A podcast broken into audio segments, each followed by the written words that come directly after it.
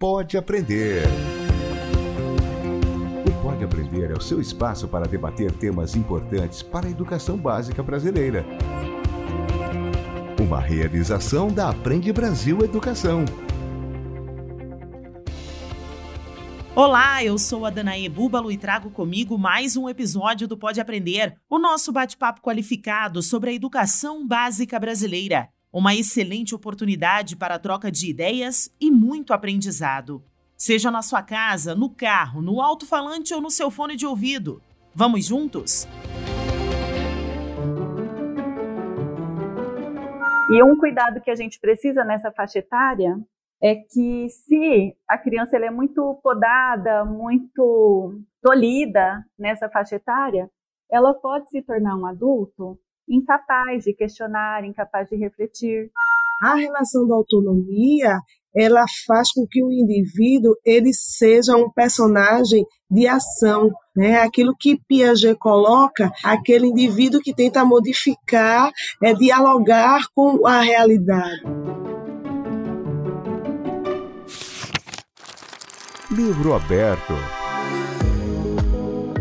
Modelo mais tradicional de ensino, o professor era o profissional responsável por deter o conhecimento e seu principal dever era transmiti-lo aos alunos. E os estudantes tinham a função de escutar, memorizar e reproduzir essas informações. Nesse formato, a experiência de vida desses alunos era desconsiderada. Hoje, com as novas metodologias de ensino e a preocupação com o desenvolvimento das competências socioemocionais, o processo de aprendizagem em sala de aula coloca o aluno como protagonista do seu aprendizado. E o professor se torna o mediador da construção do conhecimento. Na Base Nacional Comum Curricular, a autonomia é citada como peça-chave do aprendizado no ambiente escolar e também na formação de um adulto pronto para tomar decisões, resolver os problemas e ser alguém preparado para despertar mudanças sociais. No episódio de hoje, vamos conversar sobre formas de ajudar as crianças a desenvolver autonomia em sala de aula. Pega a caneta.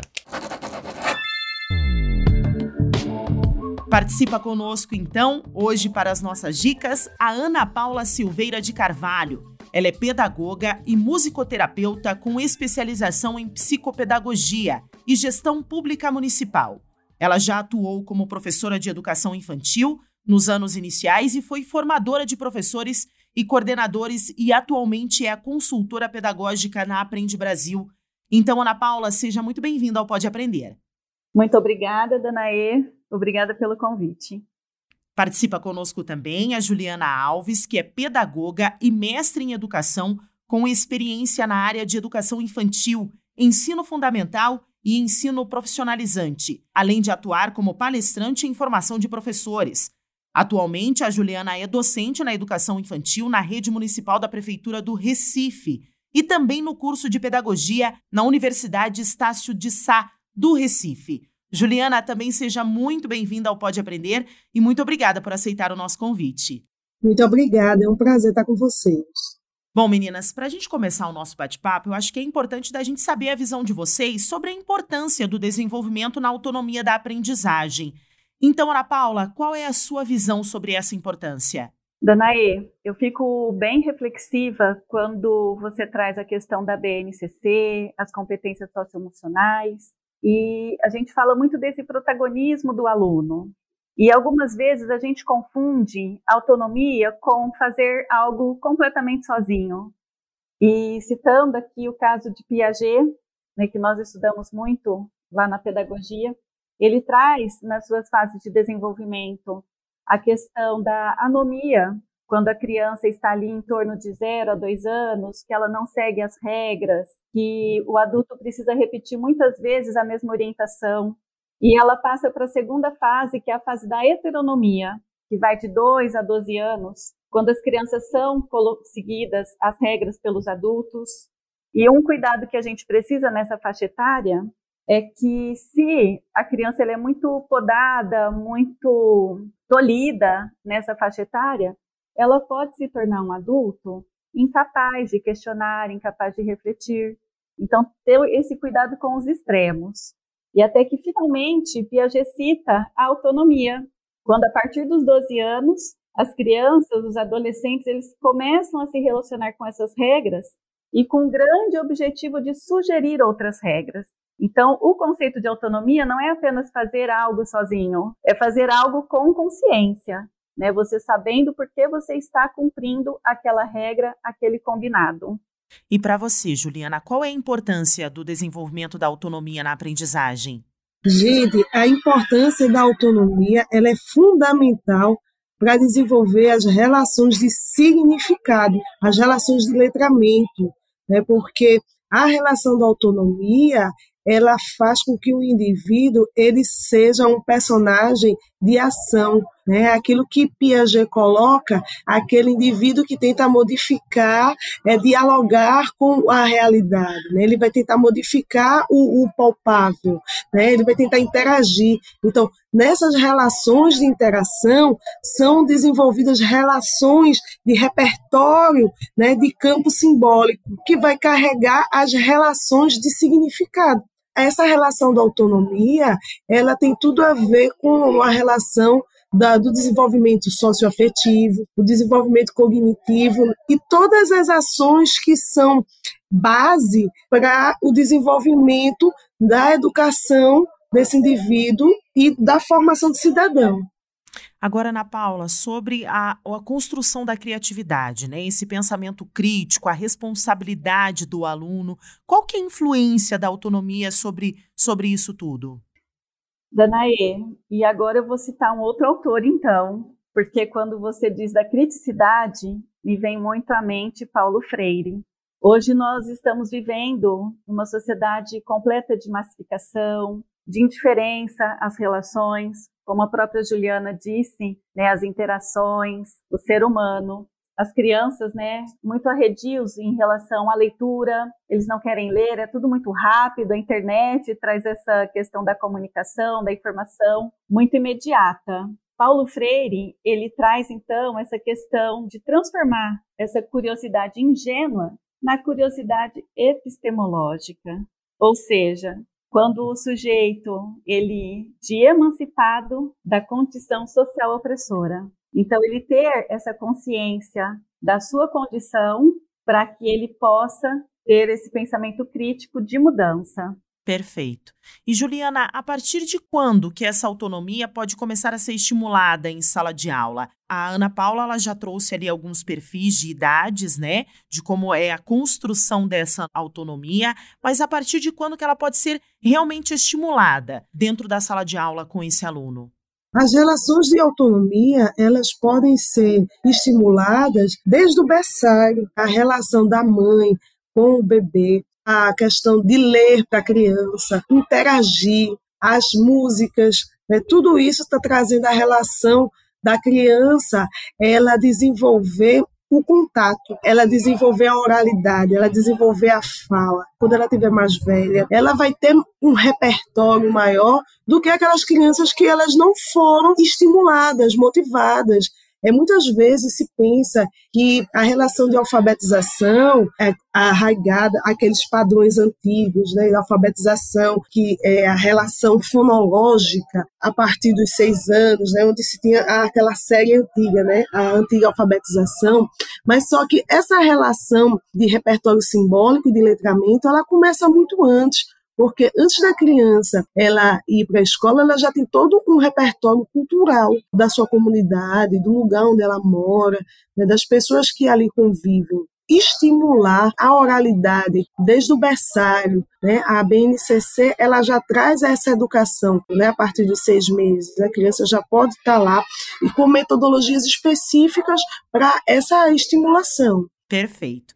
Aqui no Pode Aprender, a gente sempre trata as questões mais práticas, né, para os nossos ouvintes. E eu acho que a partir agora da fala da Juliana, a gente pode trazer algumas dicas práticas para estimular essa autonomia, né, dos alunos com base nas experiências que vocês têm também. Então, eu gostaria de saber da Ana Paula se ela tem alguma dica prática aos nossos ouvintes, que os nossos professores possam entreter os alunos em sala de aula e também fazer com que cresça ainda mais o interesse por essa autonomia. Tenho sim, Danaê. Quando a gente olha para a educação infantil, um dos direitos da aprendizagem é o direito de participar. Muitas vezes a gente até oferece essa oportunidade para a criança. Nós temos, no momento da documentação pedagógica, de observação dessa criança, se ela participa da atividade. Mas quando a gente olha para esse direito trazido ali na BNCC, não é apenas a questão da participação ativa. Por exemplo, se a criança realizou a atividade, se ela participou da brincadeira, se ela seguiu a orientação ali da professora. Mas eu vejo esse direito um pouquinho mais amplo, como um direito de participação de escolha. Então, por exemplo, eu fiz um planejamento para uma atividade na parte externa da escola. Mas nesse dia, nesse horário, está chovendo. E quantas vezes o professor fica ali sozinho, se remoendo, muitas vezes, ah, mas o que eu faço agora com as crianças? Eu tinha me planejado para fazer atividade externa, o que, que eu faço? E se você colocar esse desafio para as crianças, coloca a situação, olha, crianças, eu tinha preparado de fazer tal atividade lá fora, mas está chovendo. O que nós podemos fazer agora? Então, oferecer esse momento de escolha né? Então, a participação em relação a oportunidades. Então, acho que é uma dica bem valiosa para que a gente garanta mesmo esse direito de aprendizagem ali na educação infantil. A Juliana também tem alguma dica prática para os nossos ouvintes hoje? Uma dica prática é sempre a relação do estímulo da oralidade e a relação dessa criticidade que a Ana Paula colocou é muito importante refletir sobre isso, né? Porque não é simplesmente dar algum objeto que a criança aponte, né? É estimular, perguntar o porquê, quando se oferece, por exemplo, um lápis de cor, né, perguntar por que ele escolheu aquela cor específica, que a gente possa entender qual é a representação que se tem daquela cor. Daí a gente pode trabalhar várias relações, né, relações de gênero, por exemplo. Né? Tem meninos que vão dizer assim: olha, o rosa é de menina, tem aquela velha história das cores, da relação de gênero. Né? Então, construir, conversar sobre esses valores, sobre essas representações, né, pode ser um caminho né, que as crianças elas fiquem em busca né, de pensar sobre as coisas e não só de reproduzir. Bom, nós estamos falando até agora do papel do educador, né, nesse processo da autonomia do aluno. Mas como que os familiares também podem colaborar, né, para incentivar essas descobertas, incentivar a, a curiosidade, né, dos filhos nesse processo de aprendizagem, Ana Paula? Danaê, eu penso que devido a esta correria do nosso dia a dia, tudo na mão, né, tudo imediato, muitas vezes a gente não tem a paciência de esperar a resposta. Então, quantas vezes os nossos filhos nos fazem uma pergunta e você já dá logo a resposta imediata? Então, uma dica que eu coloco também aqui para as famílias é fazer perguntas. Como a Juliana colocou a questão do lápis, né? Mas por que você quer esse lápis? Por que você escolheu essa cor? Em casa também, né? Sempre fazermos perguntas e esperar a resposta. Ter ali a nossa paciência também para dar essa oportunidade para as crianças responderem no tempo delas e não no tempo do adulto.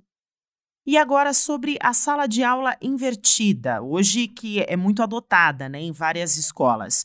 Também a gente pode considerar como uma prática eficaz no desenvolvimento da autonomia, Juliana? O uso das metodologias ativas, como uma delas é a sala de aula invertida, pode ser um caminho também para uma relação de autonomia, mas é importante desenvolver essa conscientização. Saindo só um pouquinho da sala de aula invertida no ensino remoto, ele pode contribuir no momento, por exemplo, que as crianças não possam ir para a escola por alguma questão climática, né, por exemplo, mas é preciso saber se essas crianças elas também vão ter esses recursos.